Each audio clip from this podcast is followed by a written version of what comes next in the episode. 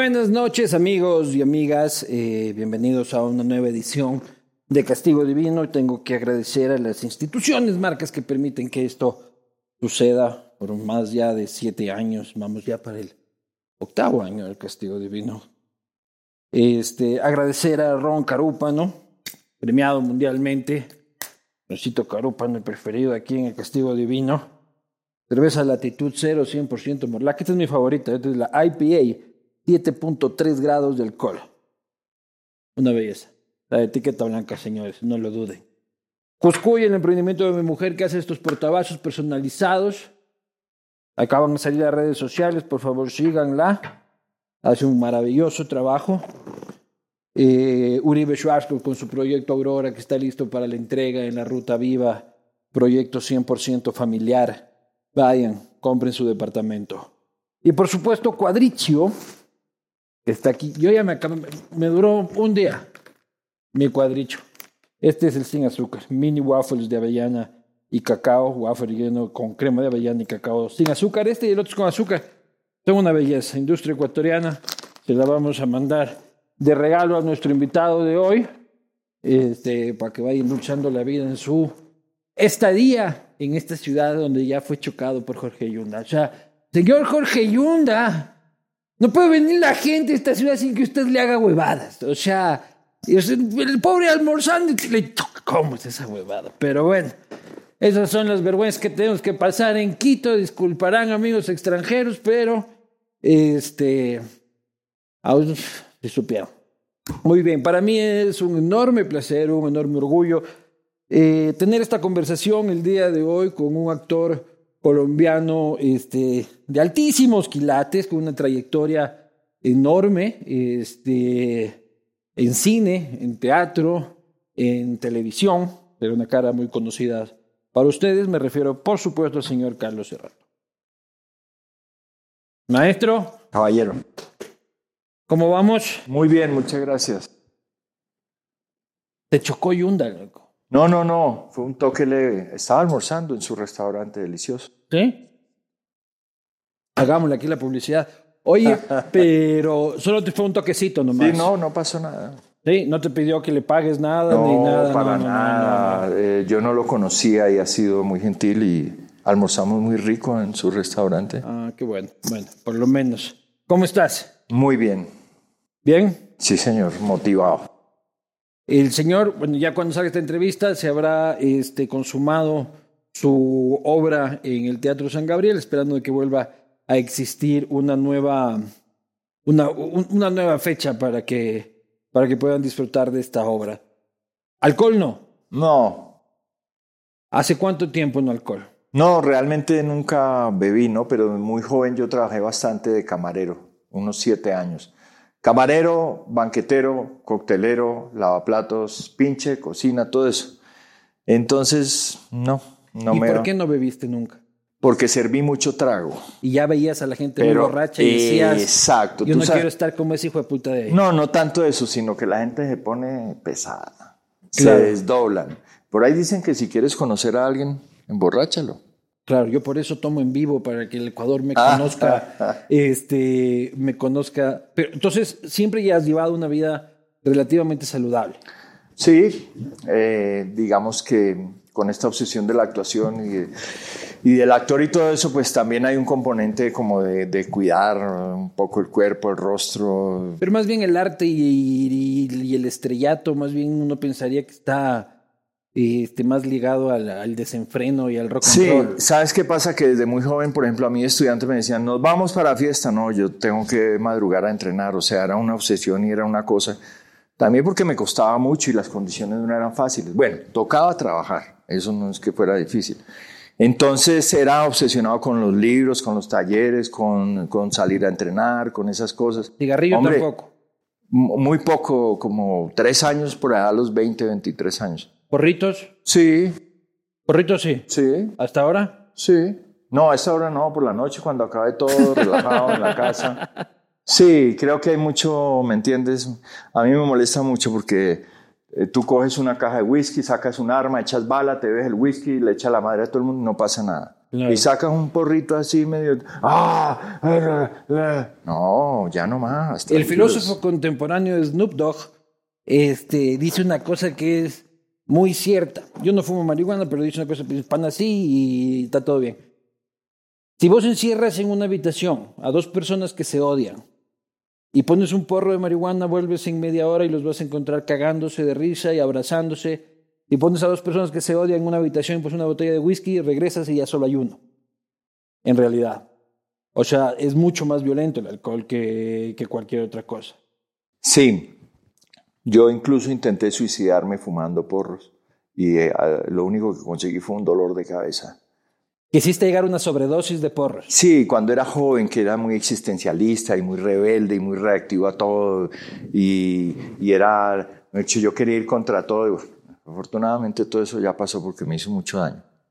Y dijiste, me voy a matar a porrazos. Sí, porrazo en, en Colombia quiere decir un porro, o sea, tú te caes, te rompes la cabeza y te diste un, un porrazo. Bueno, a punta de porros, querías matarte. Sí, no, uno joven de loco por allá, pero Pero sí te habían dicho de que eso no puede ser, ¿no? Que antes de llegar a una sobredosis de marihuana primero te duermes. Y te da mucha hambre y... sí creo que no hay sobredosis de, No creo que existe. de, de, de ese, de, lo- de las cosas químicas, sí te patean porque tienen unos, unos, ah, una- unos espacios de donde no puedes pasar.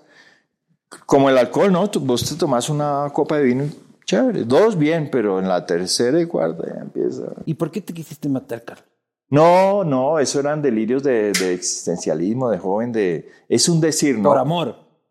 No, es un decir, es un decir porque en realidad yo, fíjate que yo me despierto, a mí me dice el universo, ¿qué quiere? Yo dar gracias porque he tenido todo y más de lo que imaginé. Pero eres un tipo muy espiritual. Digamos que tengo mi espacio, ¿no? Pero muy particular, no sigo a nadie. Ni, no- eh, estudié todos los maestros, todos los yogas, todas, me informé de varias religiones, todo y simplemente ¿Pero en qué crees? Yo creo en, el, en, en nosotros, eh, creo en la... Por ejemplo, ahora con la inteligencia artificial yo estaba muy asustado, pero resulta que la inteligencia artificial es creada por el ser humano y por otra parte nosotros tenemos una tecnología en nuestro cuerpo absolutamente fascinante, aunque la gente no se dé cuenta, ¿cierto? Entonces, eh, de pronto un joven yo era muy depresivo, existencialista. Mira que yo vine a Ecuador a los 19 años y me lo recorrí tocando saxofón con otros locos y yo vivía con la cabeza abajo y no me estaba dando cuenta de la maravilla que pasaba alrededor. Porque el objetivo era irnos a, a- a aislarnos a montar una obra, de teatro y nunca lo hicimos porque había que desayunar, entonces había que tocar, almorzar había que tocar. En plazas, en, En- restaurantes, exacto. en buses. Y en las plazas de mercado acá en Ecuador nosotros tocábamos la papayera, seis músicos, y pasábamos los costales, no sé cómo le llaman aquí, la- las bolsas, y no- nos las llenaban de comida. Estamos hablando del año 84, Yo tenía un añito, carajo. imagínate. Un añito y vos ya andabas de hippie por aquí. De no- 19 años, sí, tenía pelo. ¿Y viniste eh, así? En ¿O autostop. En autostop. Arrancamos Manizales, Colombia, carnaval, eh, Festival de Teatro, Carnaval del Diablo en Río Sucio, Carnaval de Blancos y Negros en Pasto, Carnaval del Agua en Ecuador, bajamos a Guayaquil y terminamos como unos náufragos en Salinas, cuando Salinas era un pueblo fantasma que solo abría en Semana Santa, Unos náufragos. Como unos náufragos, fascinante. No, mira, A Montañita nunca fuiste. no, ni a Caldas, no. Montañita todavía, todavía tienes tiempo. Ok. Sí, sí, sí, todavía tiene, todavía tiene onda. Pero, pero no llegué a entender en qué crees. O sea, y Yo creo, este, yo creo en, en el ser humano, yo creo en el amor. ¿Ves? Entonces, por naturaleza pienso que el ser humano tiene el amor. Que se vuelvan unas porquerías cuando van creciendo y, y la vida los va moldando a que sean unas ratas, pues eso ya es otra cosa. Pero el ser humano por, por nacimiento es bondadoso y es bueno. ¿sí?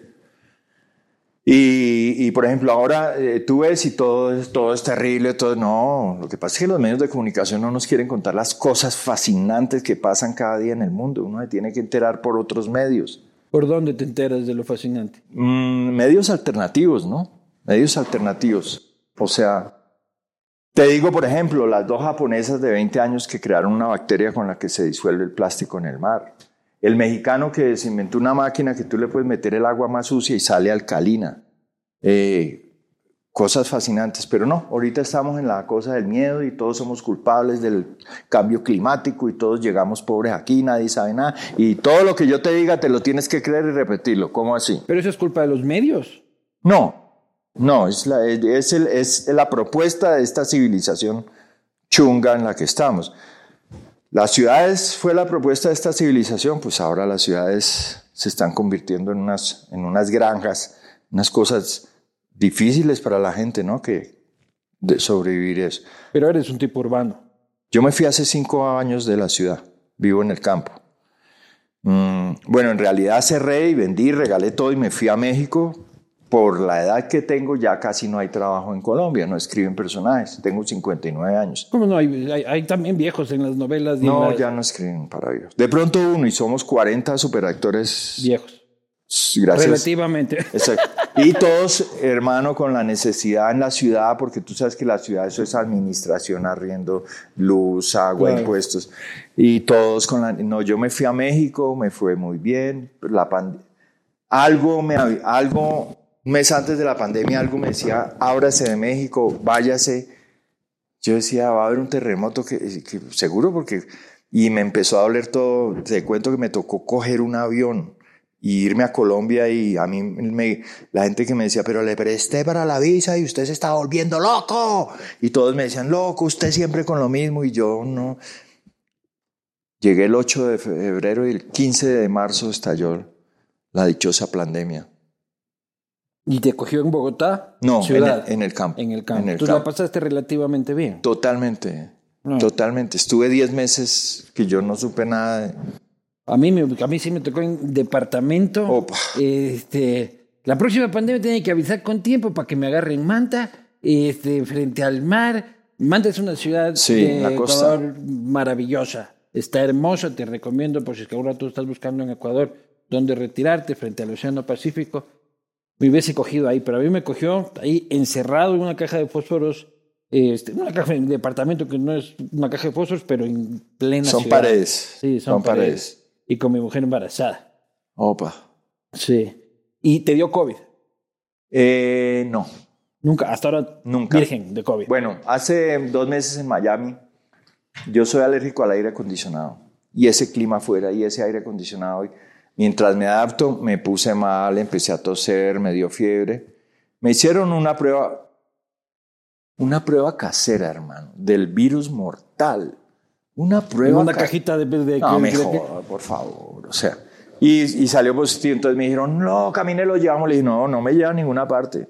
Tú me llevas y yo, déjame quieto acá, que yo, como tuve una crisis de salud hace ocho años, fuerte. ¿Tuviste leucemia? No. Sí, o sea, tuve, mi pH se bajó mucho, mucho y tuve muchas cosas. Simplemente cambiando la alimentación, yo me sané. Entonces, a partir de ahí, yo estudio mucho la salud, muchas cosas. Me cogió preparado. ¿Me entiendes? Bueno, estuve tres días en Miami con fiebre mm, y ya, y me pasó.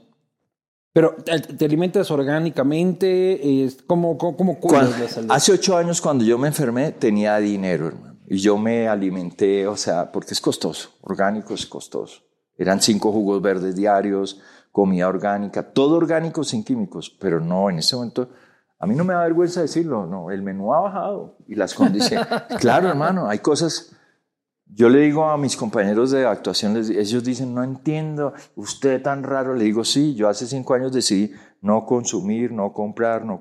pero y esa chaqueta ah, me la regaló mi hermana. Pero digamos, yo he ido a las simplificando eh, lo del consumo y todo para estar en paz. La carne, por ejemplo, la, la hiciste a un lado. Yo como carne hasta que, yo viajo mucho en Colombia, hasta que voy detrás de un camión con animales y ahí paro unos tres o cuatro ah, meses. Y lo hago por necesidad. Pero una hamburguesa te, la aprietas. Sí, pero una o dos al mes. ¿Pero por salud o por conciencia animalista? O... A ver, eh, un día vi un documental de, sobre pollos, donde no aparece ningún humano y todo es automatizado. Se fueron cuatro años sin comer pollo, hermano. Cuatro años. Pero yo no, me parece, Luis, que todo extremo es vicioso. O sea, si vos vas, yo puedo, tomar Coca-Cola, pero no puedo estar tomando Coca-Cola cada media hora, perdón, eh, Coca. Una cola negra que nadie conoce, nadie. Este, que nadie ha visto, cuya marca es absolutamente, este, absolutamente desconocida, totalmente. ¿Haces yoga? He hecho varios yogas, ya no hago yoga. Ya mi yoga es sentarme en silencio a contemplar, porque es que vivo en un sitio donde eso son las hormigas, las arañas, las lagartijas, entonces eh, voy a poner música, no pongo música porque es que hay un concierto constante y eres un tipo que disfruta del silencio, además. Sí, sí, sí, sí, sí. He pasado épocas de mi vida. O sea, para mí la mayor fortuna es poder estar dos días solo en silencio. Eh, sí. O sea, por ejemplo, tú las fiestas, pocón, pocón. Pocón, pocón. Pocón, muy poco. Ahora, hay de, pronto hoy porque hay que vivir eso, pero no. Ahora, a mí me gusta muchísimo la salsa, muchísimo. Yo eh, viajando en muchos países, cuando me encuentro al grupo Nietzsche, pues yo soy muy fanático de ellos y yo me levanto en mi casa por las mañanas a bailar. ¿Y vives solo? No, tengo pareja. Eh, mi segunda pareja en la vida, la primera fue tres años, con esta llevo tres años. no tuve pareja porque viajaba mucho, hermano, era imposible armar un hogar. Y fui muy obsesionado por el estudio, pero demasiado, demasiado. Mira, yo, me, yo soy maestro de esgrima y yo llegué a Colombia y era y un maestro de eso, cierra la puerta y era un, hijo. ¿Sí? Pero un, y eso no sirve. ¿Y no eres maestro de niños? Somos... Eh, sí, esgrima de niños. Claro. y a los niños, hijo de puta, cierra la puerta. No, no. ¿qué dice, qué? no, lo de los niños vino después. Esto era con estudiantes de teatro. Mira, lo de los niños es muy bonito porque yo hago masterclass para niños de espadas, pero ya no hay, no hay, no es a la técnica. La técnica dura tres años, hay que repetir. No, donde yo voy, voy comprando las espadas de Star Wars, el florete, no sé qué. Entonces con los niños es bueno, bueno, bienvenidos, los celulares y las tabletas a la caja. No, no, porque no. Y ah, entonces me voy con mis espadas. No, no, no, por favor, no se vaya. Los celulares a la caja, los ponen ahí, los papás me dicen, magia, usted es el único que ha conseguido que estos muchachos suelten ese aparato. Un deporte poco común en América Latina, ¿no? Sí, fíjate que es esgrima teatral no deportiva. La, la, deportiva es muy rígida y va para allá y viene para acá y es hacer puntos. Esta no, esta es para que armemos un combate. Esto es como para actuar ahí de... Claro, yo te mato, tú, te, tú ayudas a que te mate. Si no alcanzas a poner la defensa, yo tengo la habilidad, la habilidad de no sacarte el ojo. Ya. Y así sucesivamente. Oye, y estas acciones de violencia en general, 100% fake, ¿no? O sea, Totalmente. ¿Cómo, hacen el puñete? Si, yo te meto tremendo quiño, ¿cómo, ¿cómo haces? No, porque es que yo te voy a golpear a ti por este lado. Entonces, pin, y ahí tú volteas la cara y después dices, este cabrón, ay, ay, ay, la muela. Igual nunca hay la toma exacta del golpe, ¿no? Siempre hay un lado falso, es, es la falseada, ¿cierto? Sí. Y en cine, pues no, en cine. ¿Y nunca se te ha ido un golpe ni has recibido un golpe? A mí no se me ha ido, pero sí he tenido compañeros, por ejemplo, haciendo El Señor de los Cielos en México este amigo mío, tan gran actor que es, si te tenía que ahorcar, el cabrón te iba a ahorcar de verdad. Y te pegaba de verdad y al final tocó pararlo y decirle, oye, ¿qué te pasa, hermano? Esto es teatro, esto no. En el teatro tú apretas de mentiras. Pero el director debe haber estado encantado porque la toma salía mucho más real. Sí. claro. Oye, tuviste una grave enfermedad. Tuve, mira, ¿qué pasó? Que yo era el fanático de los paqueticos, yo tomaba la que sabemos en ayunas fría durante tres años, comía unos chocolates eh, industriales, chocolatinas todos los días, eh, comía hamburguesa todos los días, azúcar, hermano, todo el que pudiera, pero era, o sea, yonki el azúcar. Pero nunca fuiste gordo. Sí, en el momento que me enfermé estaba con 86 kilos, bajé 14. Entonces, ¿qué pasó? Que yo quedé tieso en una cama, pero por ejemplo, lo del ruido en el oído, el tinnitus, yo decía, no, ese, me están hablando del más allá, entonces pues, tranquilo. Lo de la picada acá en el pecho, con tanto amor, hermano. O sea, nos desborda, ¿cierto? Eh, todo me lo tomaba así, el vértigo, pero ¿y cómo no me va a dar vértigo en este mundo como está de, llevado y de loco? Pero, pero es curioso porque yo no maldecía, yo no, y me negaba a ir a los médicos. Y un día, yo no sé cómo, encontré un testimonio, abrí el computador y había una vieja hablando ahí diciendo, desde que nací estoy enferma, pero muy mal. O sea, una persona con muchas enfermedades. Y a los 22 años dijo, yo me voy a morir al mar, en España, y se fue a Vigo. Yo decía, pero ¿y por qué está contando la historia tan bonita? Ella llegó allá, se puso a tomar agua de mar y se le quitó todo. Y ahí ella hablaba de los jugos verdes orgánicos. Entonces yo empiezo a hacer los jugos verdes ni siquiera orgánicos, unas semanas no orgánicos, después orgánicos. A los 15 días me levanté de la cama. A, mí, me, a mí me diagnosticaron, por ejemplo, pastilla para el, para el mareo, pastilla para esto. Eh, Pero primero te fueron diagnosticando cosas por cosas. Sí. El gran diagnóstico... Este... No, no había específico. ¿Qué pasa? Que cuando miden mi pH la sangre está en 5, 4, 8. O sea, ¿usted por qué no está muerto? Me, dice, me dicen los médicos, ¿cierto? El dolor lumbar era una cosa, hermano. Eso era lo más duro, además varios años. Que, total que yo dije, mira, yo me pago el mejor médico, ¿cuánto vale la consulta? Y el tipo, camine para allá, camine para allá, camine para acá. Con una pinta de, trasnochador el hombre. Ya, esa, eso hacemos cuatro terapias y si no toca meterle tornillos en lumba L2 porque usted no tiene cartílago y el cartílago se acaba y se fue. Y resulta que no es así. Tú el cartílago, o sea, no es que tú lo recuperes, Luis, es que tú yo, detienes las cosas que tienes para que no avancen más. Porque yo sigo, si yo estoy en silencio total, tengo ahí el, ruido. El vértigo no me da, excepto si yo me largo a comer postres, hermano. Eso sí, ahí, ahí mismo, raro, porque es el vértigo, ¿me entiendes? Entonces, yo tomo algo que no puedo decir que es una agüita que muchos conocemos que es bendita. Y hermano, a mí no me. Yo dejo de tomar eso a los cinco días, me duelen las manos, el cuello, atrás, me pongo mal. Yo quiero. Con mucho gusto. Pues luego, fuera de cámaras me dices cuál es la agüita claro bendita. Claro que sí, con mucho gusto. Oye, ¿y le tenías o le tienes miedo a la muerte? No, Luis, estoy. Ya veo el faro al fondo. Veo el faro lo siento, ¿no? Entonces la gente me dice, pero ¿cómo así? Pero usted se va a matar, está diseñando su muerte. A ver, estoy hablando de que quiero llegar consciente. Diseñando la muerte, me gusta esa... Sí, o sea, llegar consciente, llegar contento. Eh, pero digamos, desde que yo cerré mi casa y me fui a viajar y solamente un saxofón, un computador, Ahora no, ahora le digo a mi mujer, pero es que otra vez tengo trasteo, tengo, hay perra, hay mascotas, perra, gata, trasteo, otra biblioteca, tengo mujer. ¿Qué pasó si yo andaba sin nada? Claro. Pero bueno, es mejor acompañado que solo. Oye, pero ¿qué quiere decir veo el faro? O sea, vos, ¿cuántos años más de vida te calculas o deseas? Mm, me es indiferente si son 10, 15 mil o menos 200. Yo creo que voy a vivir por ahí 15 o 20 añitos más. Y si hay más, serán ganancia, pero pienso que uno tiene que ser consciente y retirarse, hermano. ¿Me entendés? De la vida. Pues, pues, por ejemplo, yo con 59, ¿cómo va a pretender que me den personajes de 35? No, pero eso es de lo, de lo profesional, yo te hablo de la vida. De la vida pienso que también tiene que llegar el, el, reposo, la tranquilidad. Pienso que los 70 son bonitos para leer, escuchar música clásica, salir. ¿Tú quieres retirarte en máximo 15 años? Pues yo creo, yo quisiera... ¿O quieres ser el personaje de viejito que haya por ahí? Yo, quisiera ser el actor viejo que todavía trabaje, pero en Colombia dejaron de escribir para la gente mayor de 45, 40 años. No existe. Por eso me fui a México, que hay una industria, wow, es una locura. Es una locura. ¿Y por qué dejaron de escribir de viejo?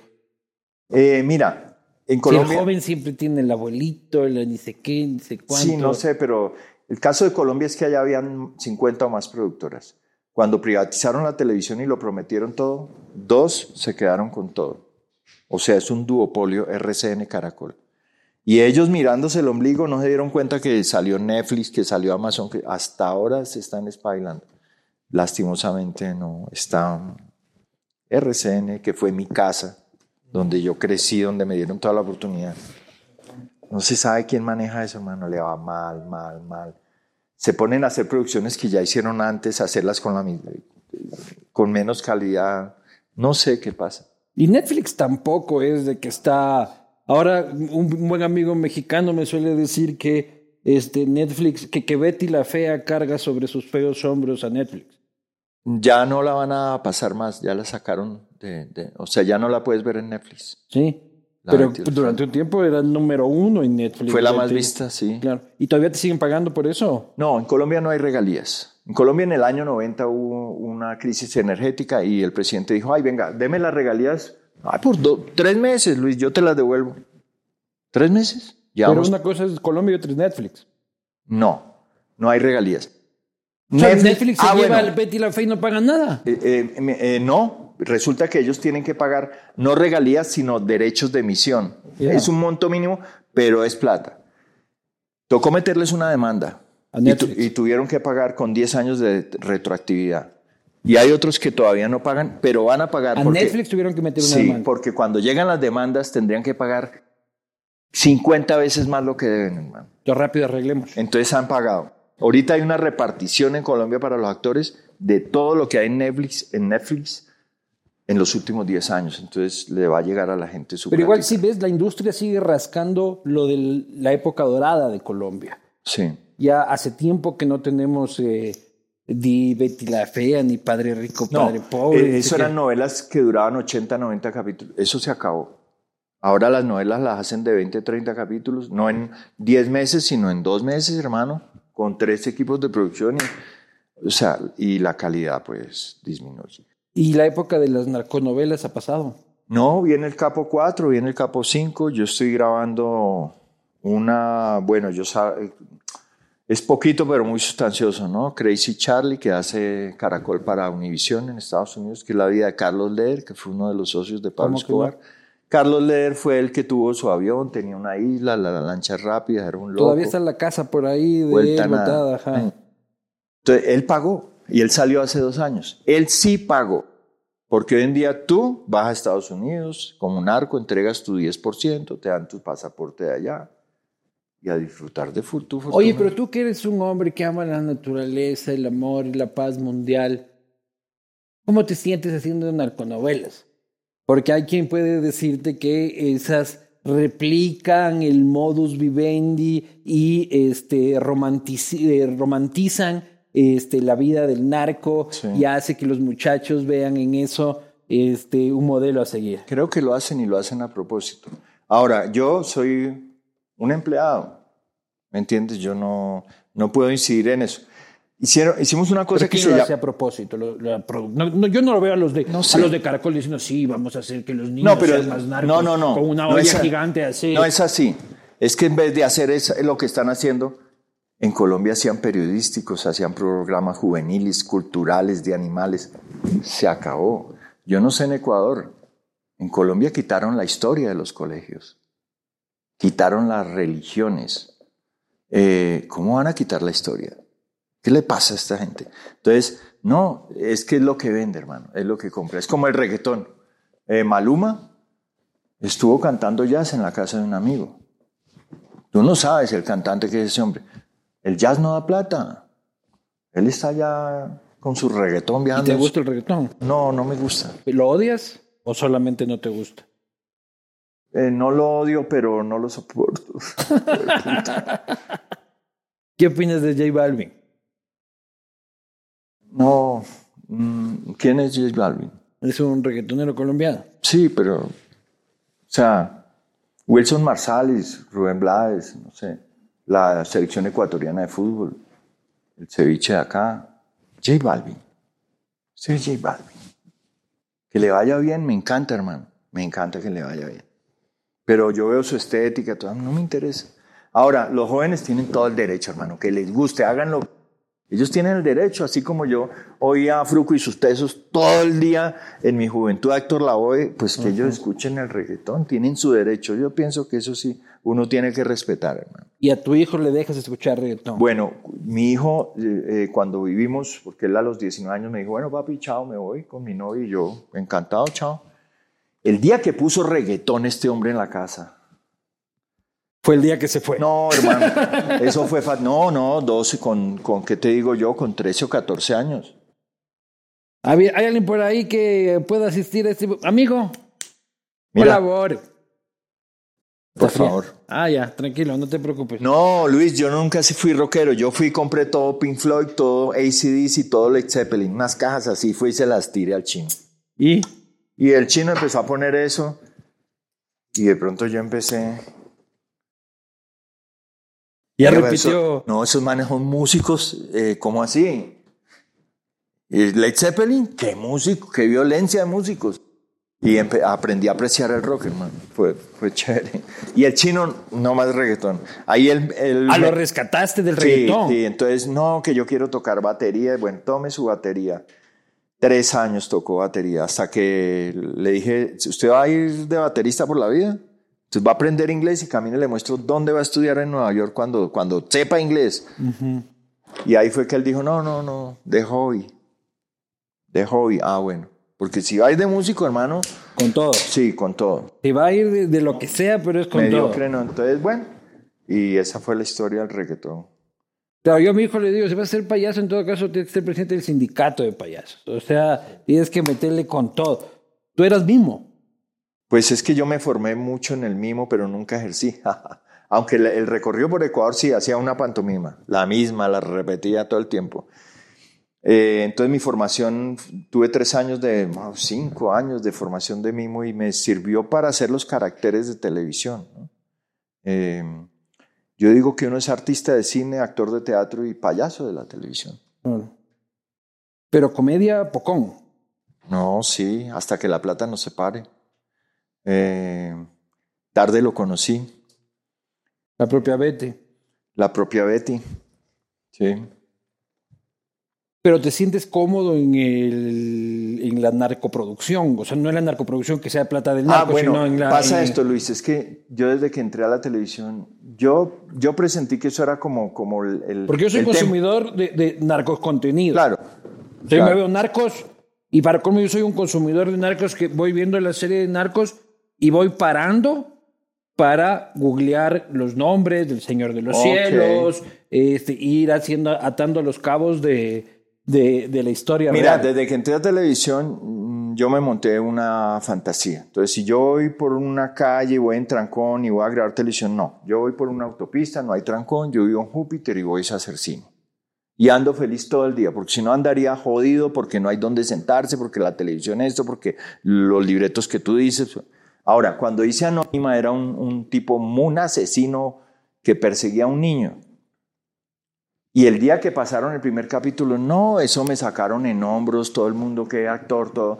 Te cuento que yo ese día me pegué una depresión, llegué a la casa y dije, ¿cómo así, hermano? Esto es lo, o sea, esto es lo que yo hago. O sea, yo me gané eh, el, el- cariño de la gente por hacer de, por estar persiguiendo un, que se, hasta que me di dos cachetadas y hermano, esto no depende de ti.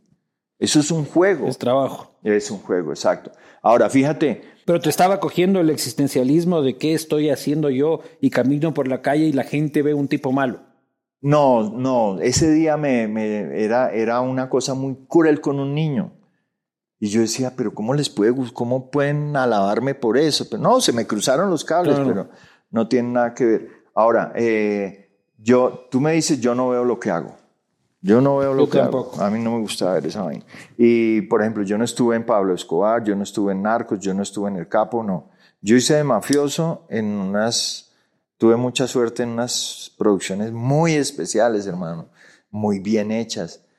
Entonces era como cuando estaba pequeño a los 10 años que uno jugaba a Hawái 5-0 en su casa con sus amigos con las pistolas. Yo me siento así. Y del narcotráfico real, ¿qué opinas? Eh, opino que es la hipocresía más grande que hay, ¿no? Todos los ejércitos, policías y políticos del mundo están en eso. Acabo de estar en Miami por cuestiones familiares bastante tiempo, hermano. Esa opulencia de Miami, no, a mí no me jodas. Allá están todos los políticos y todos los... Allá están todos los que robaron en toda Latinoamérica, que robaron desde los años... Allá están todos y Y narcoplata. Totalmente, totalmente. O sea, el, y bueno, el mundo de mueves por eso. Pienso que tienen que legalizar y se, le- se- ahí se jode el negocio, ahí se, se acaba. Legalizarlo todo. Puede ser una cosa como escalada, pero digo, Hasta legalizarlo todo. más que legalizarlo es reglarlo. ¿Sí? Si yo soy consumidor de algo que no me toque ir a, a jugarme la vida en una olla, no, yo compro lo mío. Además, por ejemplo, en Estados Unidos ahora el médico te, te, te dice, te voy a, a recetar cannabis para Pero que... una cosa es cannabis. Ya, la ilegalidad del cannabis ok. a mí me parece una estupidez. Exacto, En todo el mundo.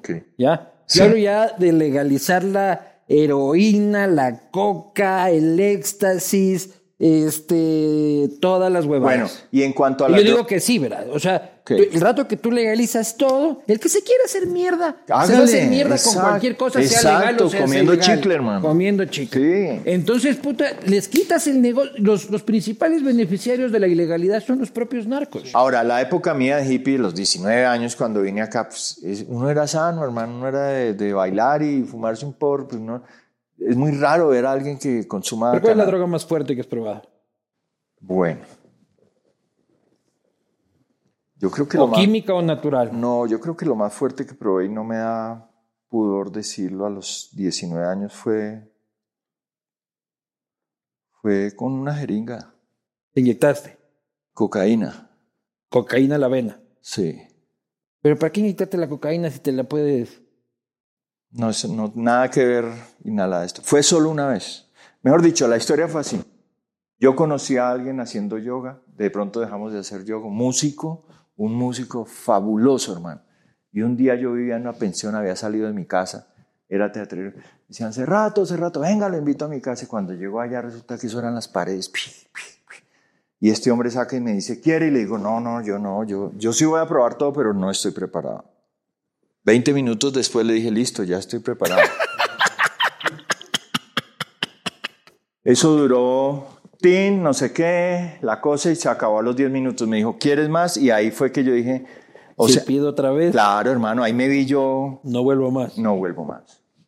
No vuelvo más. Pensé, pensé, pensaba mucho en mi madre y decía, la vieja me manda, me manda 5 mil pesos, hermano, para que yo, me apoya sin tener con qué, que estudie teatro, no me jode la vida, es lo único que tengo. No me gustaría que tuviera experiencia. Y yo soy un tipo que debo tener cuidado porque yo soy de los que le gusta algo y se va hasta el fondo. Entonces, por eso hay cosas que no probé. Y esa fue la única vez. Eso fue lo más fuerte que yo probé. Escucha la vena, ya cualquier cosa que sea la vena. O sea, pero yo lo que digo es lo que te decía. O sea, el tema es educación, prevención, rehabilitación, este, y de ahí, si alguien quiere hacerse mierda, va a ir a la ferretería y va a comprar algo que pueda oler y, y seguramente, y, y- y seguramente será, será legal. Tú viviste la Colombia de los 80, la Colombia de los 90, la Colombia jodida. Sí. ¿Cómo la viviste? ¿Cómo, cómo la Bueno, veías? ¿Cómo se, cómo, En y- realidad yo me voy en el 85 a, Barcelona. a, a Europa. Sí. Aterrizo en Madrid con 100 dólares. Mi sueño es estudiar mimo en París, en Marcel Marceau. Ajá. Duro dos años para llegar a Marcel Marceau y cuando llego allá pues no paso porque allá todos los que se presentan así tienen unos cuerpos así, levantan la pierna hasta allá, toca el clarinete, el piano, yo no tengo ni puta idea de nada. La prueba de acrobacia, ¿de qué? Si yo busco la rampa para bajar el andén, voy a poner a saltar. Luego era el sable de esgrima, hermano. Yo decía, este, esto se fue un pincho para meterle carne y comérselo. Hoy en día soy maestro de esgrima, estudié cuatro años en Barcelona. No pasé en París, hermano. No pasé, pero dije, me siento en el mejor café, en el más caro, antes de irme a comer mierda Claro. a Barcelona. Y después Y ya decía- escribo una carta desde Sí. allá, sí, te escribo desde Champs-Élysées, donde después de practicar Ay, París, esgrima. qué bonito París. Y digamos, ahí me voy a. Y son dos años que no paso en ninguna universidad. Y ya ahí yo digo, pues será irme a Barcelona y el la último intento. Y si no, pues me echo al Mediterráneo a que los tiburones coman carne colombiana. Pero esto ya se jodió. Y ahí pasé en la escuela, en el instituto. ¿Cuántos años fue eso? Estuve siete años en Europa. Mientras Colombia estaba incendiada. Sí. Y tú recibías las noticias de eso. Eh, En la época dura de Pablo, tú estabas en Europa. Sí, pero entonces yo vine una vez de vacaciones y me recoge mi madre y mi hermana y eh, me dicen, bueno, vamos a llevarlo a hacer el tour. Y yo, ay, me van a llevar de paseo. ¿Sabes a dónde me llevaron, hermano? A ver los sitios donde habían puesto carros bombas. O sea, los, eh, aquí pusieron el carro bomba de no sé qué tan. Después a otro sitio, aquí volaron no sé qué. Sí.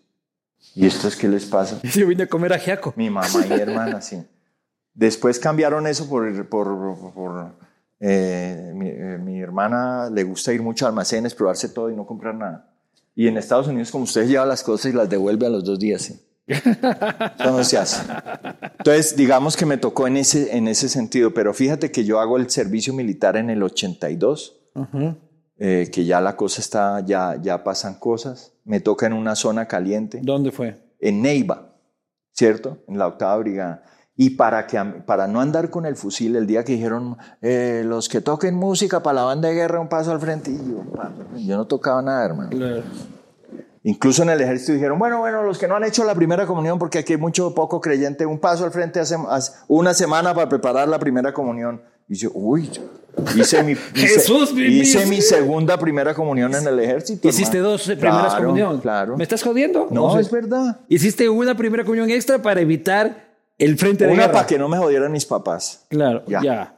Y la otra para evitar Y el la frente otra de para guerra. no cargar el fusil una semana y estar ahí tranquilo allá. Jesús, Jesús y toda la huevada. Sí.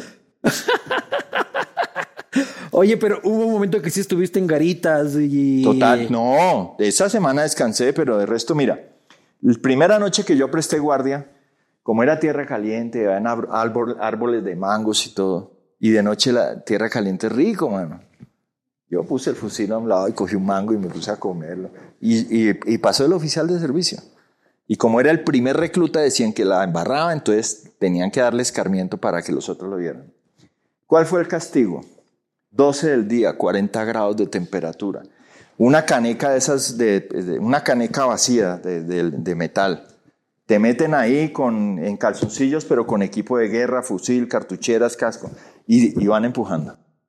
Dentro de la caneca. Sí, y al calao, castigado como ocho días por, por eso. Por chupar mango. Sí, entonces eh, todas las noches decían, se acostaba todo el mundo y decían la escuadra Aurora, o sea, los que la embarraron el día a, a voltear por la noche, vuelta ese palo por la derecha, corra, vuelta, no sé qué. Yo, to- yo ya sabía que yo todas las noches iba allá y yo me lo tomaba era de deporte, hermano, porque a mí nunca me gustó el deporte ni nada. Pero, había enfrentamiento, pues, estaba la guerrilla por ahí No. o qué tal. Bueno. O jugaban a la guerra. No, no, no, no, no. Neiva está a 12 horas de Florencia. En Florencia había guerrilla. Entonces dijeron, bueno, banda de guerra al camión con fusil e instrumentos porque vamos a hacerle honores al presidente que va para Florencia. Fui dos veces. Minaban las carreteras en ese momento. Yo no estuve en combate porque yo era un, soldado bachiller, pero donde yo estaba cuando salían los contraguerrilleros a combate, eh, estos macajanes y tal, nosotros los contábamos, ellos eran los que más, los que más se respetan ¿no? en un batallón. Y volvían a los dos meses, vueltos nada, y lo primero que uno hacía era uno, dos, tres, cuatro, cinco, seis, veinte, uy, sí, llegaron todos. Muy duro, yo pienso, hermano, yo pensaba mucho en, a mí no sé si es policía, si es soldado, si es guerrillero, si es narco, si es paramilitar, si- jóvenes que no tienen nada que ver con nada, hermano, matándose entre ellos, porque lo ordenaron unos señores sentados en unos escritorios. Eso también ya se acabó. Pero Colombia no ha terminado su guerra, por más de que. No, pero ¿cómo va a acabar si, se- si el negocio está en, está en su mejor momento? ¿Tú ¿Sabes quién manda en Colombia? Los, Los que venden armas. Los mexicanos, hermano. Claro que sí, pues. Sinaloa. Acá también. Los colombianos eran duros. Resulta que No, no, ya pasaron, ya, pasaron. pasaron a los. Sí, señor. Primero los colombianos eran jefes de los Eso, mexicanos y ahora los mexicanos son jefes de todos nosotros. Exacto. Acá estamos viviendo estos últimos cinco años, Carlos, este, la, los inicios de la Colombia de los 80, la Colombia de los Ah. 90. Empezamos a ver por primera vez carros bomba en el no, Ecuador, no. empezamos a ver bombas en destacamentos policiales, este, cadáveres colgados de los puentes. ¿Cómo se llega uno, cómo llega uno a normalizar eso como sociedad? No, no, no, eso no. Porque Colombia llegó a normalizar. No, y Colombia ahorita pasa. Mira, en Bogotá encuentran los cuerpos en bolsas. Y ya llevan, van como 17 en los últimos dos meses. Bueno, ¿y qué pasó? Hermano, los, ¿cómo es que le llaman? La carretera, los, una banda de venezolanos que son de esos que te cortan la cabeza y, y- y juegan fútbol ahí con la cabeza. y- como, si, en las cárceles. como si nada, sí, hermano. ¿Alguna vez te ha contactado un narco? Bueno, cuando, a ver, cuando yo era camarero en Barcelona, eh, trabajé tres años en una discoteca que se llamaba Latinos. Hermano, y solo ponían salsa y merengue.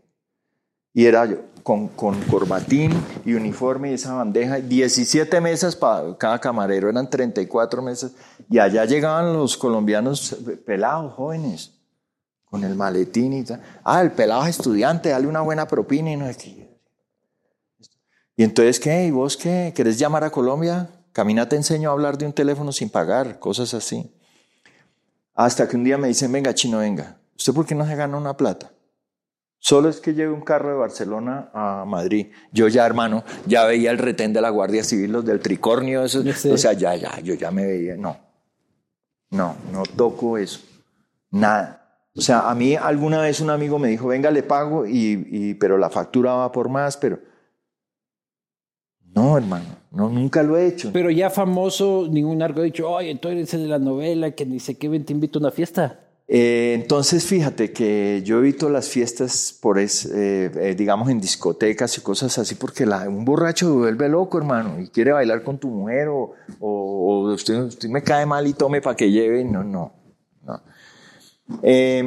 yo soy una persona un poco rara. Entonces, la pareja que tengo ahora, no estamos saliendo adelante, ¿no?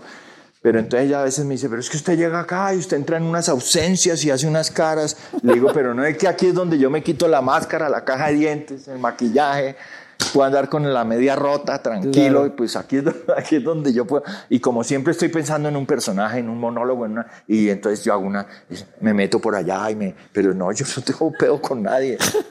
Y a ella le ha costado, ella cree que es que estoy bravo con ella, no, no. Ahora, entonces, no, yo no he tenido, no he tenido... Mm, ¿Qué opinas de que Petro haya dicho de que quiere trabajar en eliminar la extradición de narcotraficantes a Estados Unidos? Eh, yo estoy de acuerdo, porque ahora eh, lo que aspira un narco es ir extraditado a Estados Unidos. Por eso te digo, entregan el 10% de su fortuna, les queda el 90%, les dan pasaporte gringo y allá están todos. Pero en cambio en nuestros países salen a los seis meses. No, las cárceles de ese tema Mira, te quiero decir a Petro, yo conozco, lo seguí durante muchos años, sus discursos, sus debates, todo, todo, todo. ¿Sí? Eh, yo voté por él, pero yo no espero nada ni de él ni de nadie. con, que, con, que baje un poquito el hambre, hermano. Con que baje un... Luis, con que baje un poquito el hambre en esos barrios, hermano, que es que tú vas y dices, pero ¿qué es esto? Es que la gente no come, hermano con que baje el hambre, yo con eso me contento. Pero al hombre no lo van a dejar gobernar. Chema, ponme el videito ese que te pedí. Hola amigos, soy Carlos Serrato, actor colombiano. Un inmenso abrazo a todos y quiero decirles que estoy con la Colombia humana, estoy contra los falsos positivos y contra los políticos y corruptos y las familias que vienen gobernando ya hace, bueno, han tenido muchas, muchas docenas de años su oportunidad y definitivamente solo pensaron en ellos y en sus bolsillos. Así que es la oportunidad de cambiar. Estoy contra los falsos testigos, estoy contra los falsos positivos, no más asesinatos de jóvenes disfrazados como guerrilleros y contra la corrupción y la mermelada y todo lo que trae este grupo de gente que finalmente quedaron en evidencia. Ahora ya se unieron ellos. Pero bueno, podemos y vamos a salir adelante. Un abrazo inmenso para todos. Estoy con la Colombia Humana, por Petro. Eso, ese no es de ahora. Es de las elecciones anteriores. Sí, que perdió. Pero lo apoyaste, o sea, lo llevas apoyando años. Bueno, siempre lo apoyé hasta que él fue alcalde. Cuando a él lo sacan, él llama a la gente a la calle. Y entonces yo, ah, cuando voy a abrir la puerta, digo, no, un momento, porque es que, hermano, yo, soy, a mí, yo quiero ser objetivo, entonces eh, a la calle no, a la calle no, no, yo no acepto. Y salen a la calle y todo. Pues le hicieron la vida imposible. ¿Pero te arrepientes de ese video? No, para nada, para nada. Gustavo Petro, como mucha gente en Colombia, entregó las armas y se puso a hacer política. Yo admiro mucho a una persona que acepta las cagadas que hizo, ¿sí? Paga lo que tiene que pagar por ejemplo, lo de leer, mis escenas son ahora que él sale de la cárcel. Y entonces un personajito así, hermano, emocionalmente ese hombre me tocó y las, las escenas de Miami saliendo de la cárcel, porque yo decía, pero si yo estoy cuidando a mi hermana en Miami, tengo carros, tengo comida, tengo piscina y estoy desesperado. Este hombre estuvo 40 años con los grilletes, porque es que para salir de la celda te ponen los grilletes. ¿Qué es ¿Cómo no te revientas contra la pared y te matas para no estar ahí? Porque su hija lo esperó por los siglos de los siglos. Su hija lo vio tres veces, di tú a los cinco, a los 22 y a los 34 años. Y luchó y luchó, oiga, y consiguió que soltaran al papá. Él está en un asilo para gente que sale de la cárcel, como él era alemán y se allá. Entonces. Pero Petro. Ahora es el fucking presidente de Colombia, cabrón. Ahora, otra cosa, que es que comunista que, a ver, a ver, por favor, vayan a Cuba, hay que leer y hay que ir y hay que mirar y, sí, que la izquierda. Ahora, Colombia un país de derecha toda la vida, hermano. Ahora la izquierda, vamos a ver qué hace. Y si no, también le vamos a caer. Pero ¿sabes qué pasa? Y que restablezca eh, eh, eh, relaciones con Maduro no te incomoda. No, pero ¿cómo me va a incomodar si son 8 mil kilómetros de frontera? Es un montón de gente jodida porque eso está cerrado. Ah, porque la coca sí está pasando, hermano. Sí. Y la gente de manera ilegal. La, la gente por la trocha pagándole a la policía colombiana y a la policía venezolana. Y a hijos de puta traficantes Exacto, de personas. Exacto. Entonces, eh, no, los- entonces, ¿cómo, cómo te digo? Yo no, a Petro no lo vanaglorio, no espero nada de él. Me a mí lo que me preocupa, Carlos, te digo, Sí. es, primero, nosotros, yo vengo del futuro, nosotros ya nos pasó, ¿ya? Hace Correa. 15 años, ¿ya? Esta bebada de puta de paseo la espada de Bolívar frente al rey y dice que y me apropio de los símbolos y soy el general Santander por poco y tal y cual. Esta bebada siempre termina mal, cabrón. Sí, pero ent- entonces mira, la derecha y la izquierda, el, el sistema pedalea con las dos, con la derecha y la izquierda y la del centro como eje. Hermano, no vamos, o sea, ustedes sacaron a este man y pusieron a otro, pero ese otro tampoco es que, que- ninguno de ellos. Todos valen verga. Claro, todos son unos, uno- unos empleados del Fondo Monetario, de toda esa gente que ya sabemos que... Ahora, esto no es que al Fondo Monetario tirémosle piedra, no, no hay que tirarle piedra, ellos solos, ellos, los en este momento ya no tenemos que tirar piedra ni armarnos. Ellos solos con sus actos, hermano, la están embarrando, la están embarrando. Pero nos siguen manipulando. Pero absoluto, pero... Cristina Fernández se iba a caer y- en un juicio anteayer Sí, sí, Y ayer le apuntaron con un arma que no disparó. y contratan al peor sicario del mundo. Ese hijo de puta. no. Como sicario te mueres de hambre, no. cabrón. O sea, estás a 10 centímetros. Y, y los guardaespaldas de ella, o sea, también, o sea, no. Yo vi el video, hoy me preguntaron en una entrevista y dije, no, falsa bandera. O sea, yo viví en Colombia frente a la Universidad Nacional y tú veías venir a los O sea, policías. yo te digo, ¿cuánto te debe costar un sicario al que le pagas para matar al vicepresidente de la República? O sea, no contratas al primer cojudo que pasa por ahí con una pistola de plástico. O sea, supuestamente tiene que ser un profesional. Claro, Luis, pero no solamente, no solamente, se le cae la pistola. pero espérate, no solamente eh, contratando un sicario. Por ejemplo, tú ves estos fenómenos en Estados Unidos de un tipo que ¡pum! salió a la calle con un fusil. Ah, un Tú fanático. te pones a estudiar eso y son, primero, gente que ha estado viendo videojuegos de guerra, de todo eso, las películas que ven, lo que manifiestan, cómo se van. narconovelas. Hermano, todo eso, hasta que es muy facilito que haya un detonante y los manes salen y se. se Claro, hay vuelven- un loco ahí que solo necesita acceso a un arma para cristalizar sus, sus calenturientas criminalidades. Por ejemplo, Petro acaba de sacar 50 militares del ejército, oficiales, generales. Los militares colombianos son, los sacó. ¿Por qué? Porque todos tienen falsos positivos, derechos humanos, para afuera. Pero hay que ver quién pone también, compadre. No, eh, yo estuve en el ejército, claro, yo fui soldado. En el ejército había gente honorable, pero después no, ellos se dedicaron. El ejército colombiano no necesita permiso, o sea, todas las compras que hace el ejército colombiano son, Secretas. no, a dedo, sin licitación, los millones de los millones. Y lo que se ha descubierto es que, como los expresidentes, todos los generales llenos de unos dineros, hermano, que, uno- que no tienen cómo No justificar. hay ningún expresidente de Colombia vivo que tú respetes. Eh, Al que digas, este sí es un señor. Y me tomaría un café. Gaviria, Creo que Juan Manuel Santos, que es un tipo que no es de mi gusto y no es de mi ideología, no es de mi sensibilidad, eh, tuvo, tuvo, hermano, tuvo el acierto de, de, de, de que la FARC, o sea, de que 10.000 guerrilleros, 8.500 entregaran las armas. Eso fue, eh, para. Eso, eso estuvo bien. pero nacido del uribismo, pues. O sea, nacido del hijueputismo. Pero es que ellos son amiguis. Usted no vio a Petro y a Uribe sentados, hermano. Pero dos días antes se, se estaban dando feo, Luis. Igual con Rodolfo. Y no se fueron todos con Rodolfo para irse con- contra Petro. Y, a- Rodolfo, y, y Petro decía que Rodolfo era un tal y cual. Y, Exacto. y, Y después, no, aquí No estamos sé. en la foto, vamos a apoyar a la Colombia Unida. Pero está bien, o sea, a la final, Esa es la política nuestra.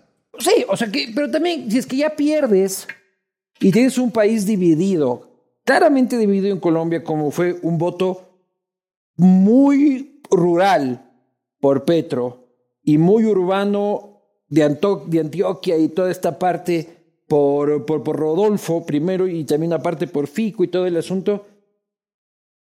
Es un poco irresponsable decir, no, puta, sí mantenemos dividido este país de mierda. lo que pasa, Luis. Eh, lo políticamente correcto es decir, mañana te saco la puta. Sí, pero es lo que yo te digo. Tú, tú eres hincha de, Guayaquil. Ah, y al otro día eres de. Eh, el, camisetismo es una mierda. entonces, ¿qué, ¿qué, le vas a creer, hermano? ¿Y de Uribe qué opinas? Uribe fue el que le dio las licencias a Pablo para volar sus más de 100 aviones. Álvaro Uribe es director de la aviación civil. Álvaro Uribe tiene un indictment de la DEA en Estados Unidos cuando quiere. ¿Por qué Estados Unidos no le hace nada? Porque fue presidente y le dijeron, venga, deme, deme, deme. El día que Estados Unidos quiera, le hace lo de carepiña. Y San se acabó. ¿Qué pasa con el doctor? Yo como, yo como extranjero, yo no justifico los excesos de Uribe, los asesinatos, los falsos positivos. A mí todos me valen igual, todos son la misma mierda. Pero yo como extranjero de frontera, o sea, del país de abajo, yo antes de Uribe no había cómo ir a Colombia. O sea, era un riesgo pasar la frontera y tratar de ir a Pasto y Piales y un poquito más allá porque te podían parar en carretera. Claro. Y a partir de Uribe es de que los ecuatorianos empezamos a decir, oye, ya se puede. Hay cómo pasear Colombia. Bueno, mira, hay una cosa. Eh, yo a él hay cosas que le valoro. Por ejemplo, el hombre nos dio la personería jurídica a la sociedad de actores que es la que recopila unas platas que no son regalías, pero son unas platas que de pronto te llegan y uno dice, hermano, el doctor Uribe se hubiera retirado cuando acabó su primera presidencia y seguía siendo dueño y jefe de todo el país, porque él es dueño de todo el país, pero él es enfermo por el poder y es enfermo. Y tiene chicharrones, hermano, y tiene historias. se retiraba después de esto y quedaba en la historia Tranquilo, espectacularmente. Y seguiría mandando desde su finca. ¿Sí? Ahora, este cuento de que es que ahora sí podemos ir a la finca. No, hermano, ahora, ahora puedes ir a la finca, pero ahora te salen, eh, hay, hay múltiples, eh, es que lo que te digo, yo salgo ahorita y me resbalo ahí y me mato. ¿Sí? No en el monte, en medio de un combate de la guerrilla y eso. Creo que mm, él, por ejemplo, él, él fue de izquierda, Uribe. ¿Quién le firmó la paz al M-19? A Petro. ¿Quién le dio la amnistía al M-19? Más que de izquierda liberal, ¿no? el, el, ponente de la amnistía al M-19 de la guerrilla a la que perteneció Petro. Pero más liberal, liberal más que de izquierda. Sí, pero él fue el ponente de la ley que dio la amnistía a los del M-19. ¿Sí? Eh, Petro, Petro, es un producto político de la firma de Uribe. Hermano, la, la deuda externa cuando llegó Uribe estaba en 60 mil millones de dólares. Cuando se, él y Santos se van, está en 150 mil millones de dólares. Lindo, ese es el desarrollo. Una estadística terrible que leí ayer en Diario El País de España es que este, Colombia es el segundo país del mundo con más organizaciones criminales, después del Congo. Es el Congo y Colombia. No, no México ni nada. O sea, México tiene grandes estructuras, pero más, cantidad de estructuras de organización criminal, Colombia. Sí, nosotros estamos pintados y señalados, pero es como Estados Unidos. ¿Cuándo han cogido un narco en Estados Unidos gringo? Nunca. ¿Cuándo han cogido un jíbaro en Estados Unidos? Nunca. Es una triple moral muy difícil, muy difícil. Ahora, eh, es increíble, ¿no? La gente que consume cocaína, los grandes ejecutivos en Colombia, se llevan la pasta a Alemania, la cocinan allá y la traen, porque ya lo que venden es tan de mala calidad, tan porquería. ¿Cierto? Pero no, no, y políticos en todo el mundo que van al baño se jalan una línea del tamaño de la carretera panamericana y salen a legislar en contra de las drogas. Exacto, igual que la agüita que me tomo yo para que no me duela nada. Mierda, yo quiero saber cuál es la, agüita. La toman a escondidas presidentes en el mundo, el ejército. ¿Cuál es la agüita ya? El ejército español. Es momento, es momento que hablemos de la agüita, Carlos. Es el momento de hablar de, no sé cómo es el nombre de él, un coronel del ejército en Guayaquil, que fue el que paró la pandemia en gran parte Arauz. Sí. ¿Y cómo sabes del, del, general? Porque él maneja la agüita. Él maneja la agüita. Y la agüita es prohibida, pero como él es un oficial del ejército, ah, no le pudieron joder. ¿Y qué chuchas es la agüita, loco? Voy a tener un requerimiento fiscal por esa entrevista. Necesito saber qué cara. Te voy a dar un nombre, Andreas Kalker. Y su libro Salud Prohibida.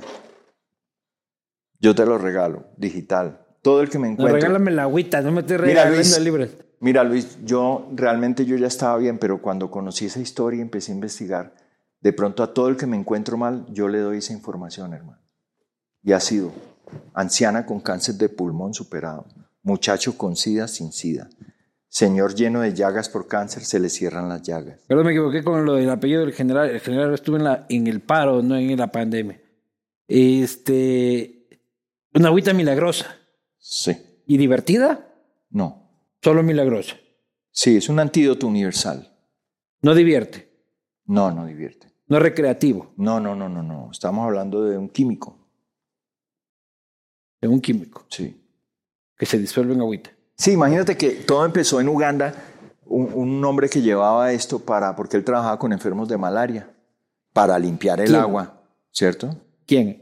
El creador. No, no, no, no, no, el creador no. Un médico que iba a Uganda a trabajar eh, en los, no sé, hace 20 años así, con los enfermos de malaria, y se equivocó y le echó de esa agüita a un enfermo de malaria y a la hora no tenía la malaria. Entonces a los dos meses volvió y se lo hizo a 300. Y se sanaron 299 en cuestión de dos horas. Esto, video de la Cruz Roja de Uganda. Entonces después eh, lo coge un, físi- un biofísico suizo que se llama Andreas Kalker, viaja por todo el mundo, sana más de 200 casos de autismo, Con agüita. de todo, con el Autismo agüita. también. Pero el autismo es cromosómico, cabrón. Es celular, hermano. Es celular. Es celular, es químico. ¿Cierto? No, porque uno nace con autismo. O no le, le- le- es como, como, Eh, síndrome de unos, hay unos, hay unos que nacen, hay otros que, que como que lo adquieren. El hecho es que, mira, des- yo vi ese video, hoy en día tú- ni ese ni los cientos de videos donde yo veía a los niños autistas antes, todo eso lo desaparecieron. La Cruz Roja Internacional dijo que cuál Cruz Roja de Uganda, no, no, no, no, eso no existe, no sé qué. Ah, dices que hay una gran conspiración mundial para ocultar la agüita. No, lo que pasa es que como no cuesta nada, pues no es negocio y ahorita estamos en el negocio. Ahorita y siempre. Puta, ¿cuál es la agüita, cabrón? No, no puedo decir porque te van a cerrar el programa y después yo cómo hago para venir a trabajar contigo. No me cierran, pero qué, qué ganas de la agüita, no. Tomemos, tomemos agüita de Malta, por lo menos hasta este eh, hasta mientras. Este, Carlos, vamos a ir a un par de preguntas de la gente que, que enviaron. Hay unas cosas que se me están quedando. Este, dejaste las redes, te valen verga las redes sociales. Me cogieron tarde, hermano. Eso es como, como el preservativo, ¿no? Cuando "Ah, hay que usarlo y yo ya iba por allá. Claro, ya, ya. Entonces, pues me cuido, o sea, no puedo ser promiscuo porque, ¿me entiendes? Pero... Y lo de las redes, pues es que me cuesta, o sea, ya aprendiendo el celular me, me embalo. Imagínate tú que el Instagram, yo cojo el Instagram y termino marcándole a- al teléfono de Sofía Vergara o de quién sabe quién. Pásame ese número. No sirve, no, no, no, no, no, hermano, es que no. Pero sí sabes que en tu industria ahora es necesario. no, pero absoluto. Y es preferible que le pague 100 dólares a un estudiante universitario que lo haga Pues, medianamente bien. Claro, pero entonces mira, hace como hace cinco años yo me abro de la televisión por salud mental, entiendo que tengo que empezar a retirarme y no estar sentado en el teléfono esperando que me llamen. Me acuerdo que estudié teatro, entonces empiezo a ejercer. Entonces yo vivo en la montaña, salgo, viajo tres horas, hago mi monólogo, cobro poco de contado. ¿Monólogo de stand-up? De teatro. o No, de- no, no, teatro, teatro. Teatro, teatro. Stand-up. mm, eh, se me hace que el buen stand-up es, es muy difícil. Es muy difícil. Pero Por ejemplo, hay- yo hago un show donde toco jazz y cuento mi vida.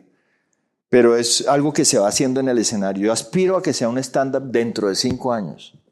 Que tú digas, vea, Carlos, mírelo, solo se presentan los sábados en la noche, no hay entradas y vale no sé cuánto la entrada. Pero ahora cualquier eh, vecino dice que es stand-up. Exactamente. Es como la, el- la impro, improvisar, el- los campeonatos de improvisación. La improvisación es la cualidad más grande que tiene un actor, pero no para hacer deporte. Pero eso, el teatro. Sí, de teatro, Eso es, improvisar es de teatreros, de actores. no de televisión. No, en televisión también tienes que aprender a improvisar. Pero no a lo teatro. No, el En el teatro, es teatro no hay corte, No, cabrón. no hay nada, no hay nada. Entonces las redes no va difícil, difícil. Yo quisiera, es como el inglés, no, no hablo inglés. Pero tu hijo, dale las claves a tu hijo, cabrón. Mi hijo anda con su mujer, son felices además. Se fue de la casa a los 19 años con una mujer 6 mayor, seis años mayor que él. Un campeón. Y son felices. Salud, campeón. Salud por eso. Vamos a ir a las preguntas gracias a Cooper Tires. Este, cambia tus Cooper en todos los Tire City Tecnicentros del país. Vamos este, a un par de preguntas que seleccionamos de la audiencia. En Hasta que la plata nos separe, hiciste el papel de un turbo mandarina. ¿Eres así? ¿Qué es turbo mandarina? Mandarina nosotros le decimos ¿Una hueva? a- no, a- al que es mandado por la mujer, Ah. al que eh, si la mujer dice Y con turbo. y que claro turbo ya, o Bueno. sea, Yo he sido de pocas relaciones porque viajé mucho y no, por eso te digo y tal. Pero cuando grabé hasta que la plata nos separe, hermano, yo tenía una relación, eso era, yo, era mejor no llegar a la casa. Eso era un problema. O sea, yo llegaba a la casa y decía, no, que amanezca para irme a, a grabar. Ay, a Dios seguir mío. trabajando. Eso pasaba, sí.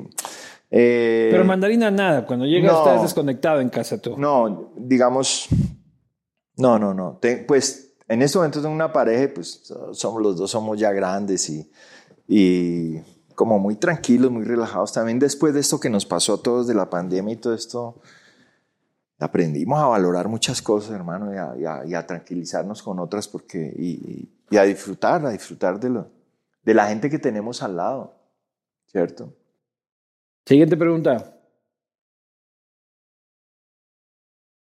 Narcos de verdad lo han amenazado, buscado, luego eso ya preguntamos, dijimos que no, amenazado no te pregunté.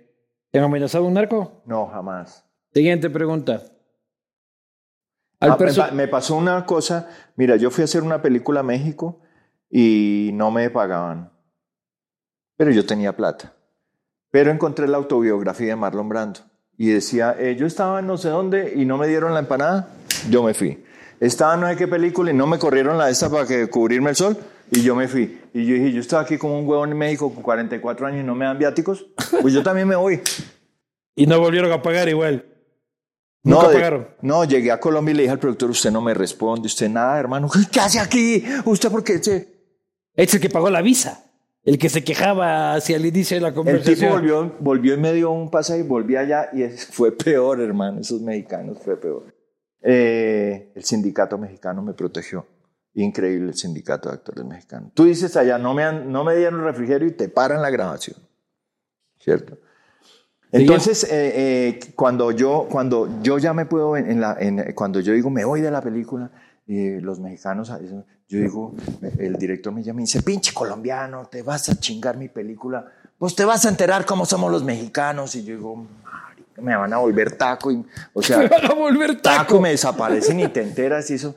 Y me cogió un miedo y bueno, y ya para entrar al avión, paso, al pasar migración, porque yo decía, me decía, ah, tú eres el que te se va a chingar la película, ¿no? no, yo pasé todo, pero cuando, cuando me subo al avión, van en primera clase unos, unos de estos narcos en bam- con oro y todo. Y me dicen, Don Abel Cruz. Abel Cruz es un mafioso que hice yo en la vida de la mafia. Entonces, Don Abel Cruz, y yo, uy, hijo de puta, y yo no. Y yo, no, no, no, todo bien. Y, llegamos a Colombia y la, la, la, la cola de migración, ellos adelante. ¿Eran colombianos o mexicanos? Colombianos, sí, decía, venga, Abel, venga, que usted viene con nosotros. Yo, no, no, hermano, todo bien, fresco. Oye, pero, Pero nada, ¿cómo le puedes tener tanto miedo a un director de la película que te va a hacer taco? No. Eh, O sea, ¿con quién estabas trabajando como para que pienses que podría ser capaz? Yo soy muy sensible, hermano. Y tú me dices, eh, por molestarme, dices, hermano, de aquí de este edificio no se puede, llegó otra pandemia y eso no se puede salir y yo me lo creo. Y aquí me quedo encerrado sin que haya pasado. Siguiente pregunta. Al personificar gente violenta, piensa que si quizás puede dar ideas a las personas que realmente lo son.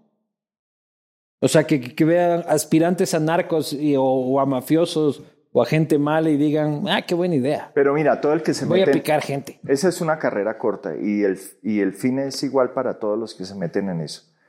Y el problema es que no hay retorno. Si tú entras, pero si te quieres salir, no te dejan salir. Así que muchacho que estás viendo esto, si entras, si entras en ese mundo, tienes un 98% de probabilidades de terminar muerto. El otro 1% preso y un 1% libre. tírale la ruleta. Siguiente pregunta. ¿Cree que Colombia se hubiera desarrollado de manera enorme de no haber narco, guerrilla y paramilitares? Juan Francisco. Eh, Juan Francisco, yo lo que pienso es que eh, es un problema mundial, no es exclusivo de Colombia. Mientras en Estados Unidos se la, se la manden, en cualquier parte la van a producir. Ahora, en Colombia eh, podría haberse desarrollado más si no hubiera sido gobernada por 10 familias durante 200 años. Incluso ellos pararon la violencia, la pararon en el año 70 y dijeron, bueno, cuatro años usted, cuatro años yo y cuatro años. Hicieron eso. Pero siempre obviaron a, la a todo lo que no fuera derecha, lo aplastaron y lo asesinaron. Ahora están desesperados los que perdieron el poder. Desesperados. Por garosos. Todo para ellos, solo para ellos, solo para sus amigos, solo para sus bolsillos. Hombre, va a robar, pero tape ese hueco de esa calle. Mire, me gusta esta ciudad, este país, hermano. No he visto huecos en las calles. ¿O será que no sé por dónde me ha llevado Sebastián? Claro, no, no, ya te chocó el exalcalde por acá, hermano. Ahí tienes que pasearte un poquito más. Y ya veremos, ya veremos, Carlos, qué es lo que, lo que sucede en esta nueva aventura colombiana. Y de corazón pienso que y quiero que les vaya de lo mejor. Es a la final nuestros vecinos, nuestros hermanos. Más allá de que siempre se dice hermanos, hermanos, hermanos de Ecuador y Colombia esa frontera es invisible. Totalmente. Esa frontera es absolutamente invisible. Vamos a estar en Colombia grabando el Castigo Divino este, colombiano en la nueva gira del Castigo Divino en octubre. Así que esperen también material desde Colombia. Carlos, agradecerte por esta conversación. Espero que hayas disfrutado tanto como yo. Este, eh, si es que comes chocolates o waffles de chocolate, si no ah, a tus amigos este, de la producción. El, te lo va llevando un producto ecuatoriano y espero que no pasen 40 años para que vuelvas a este país. Bueno, yo mando un saludo muy especial, un abrazo a la gente joven, a todos aquellos que creen que las cosas no se le van a dar. Quiero decirles que imaginar es la cuota inicial y el 50% de lo que se hace antes de entrar en acción. Yo, Luis, salí con 100 dólares a Europa. Sé que eran otras épocas, pero yo todo lo hice sin nada. ¿Me entiendes? Sin becas, sin cosas. Sí se puede. Ecuador es un país que me transmite a mi generosidad. Y a los 19 años, por, la, por estas calles, fue que yo soñé, hermano, con todo lo que me ha sucedido. Por eso, estar en el teatro mañana y pasado mañana es un lujo para mí venir a mostrar lo que he aprendido a hacer. Es una obra para divertirnos, tiene una gran sorpresa, no es filosófica, pero tiene un golpe teatral muy fuerte. Y quiero darle las gracias, Luis, a toda la gente, a Ecuador, un abrazo inmenso a toda la gente y bueno. Esta es tu casa y esperamos verte pronto, hermano. Muchas gracias. Nos vemos la próxima.